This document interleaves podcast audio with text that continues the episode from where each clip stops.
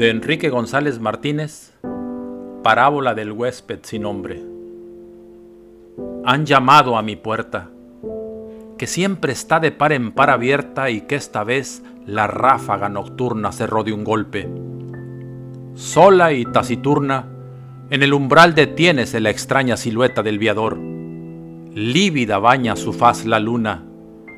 Tiene el peregrino sangre en los pies cansados del camino ojos en que retrátase y fulgura una vasta visión que a tiempo dura en incesante asombro. Y con la gruesa alforja la insegura mano sustenta un báculo en el hombro. ¿Quién eres tú? ¿De dónde vienes y a dónde vas? Y me responde, nunca supe quién soy y no sé nada del principio y fin de mi jornada yo solo sé que en la llanura incierta de mi peregrinar llegué a tu puerta, que mi cansancio pide tu hospedaje y que a la aurora seguiré mi viaje. Destino, patria, nombre, ¿no te basta saber que soy un hombre?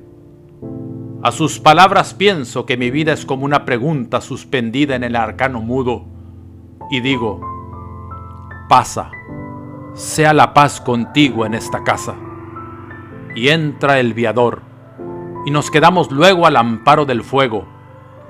Nuestro mutismo sobrecoge y pasma, y cual doble fantasma que evocara un conjuro, se alargan nuestras sombras en el muro.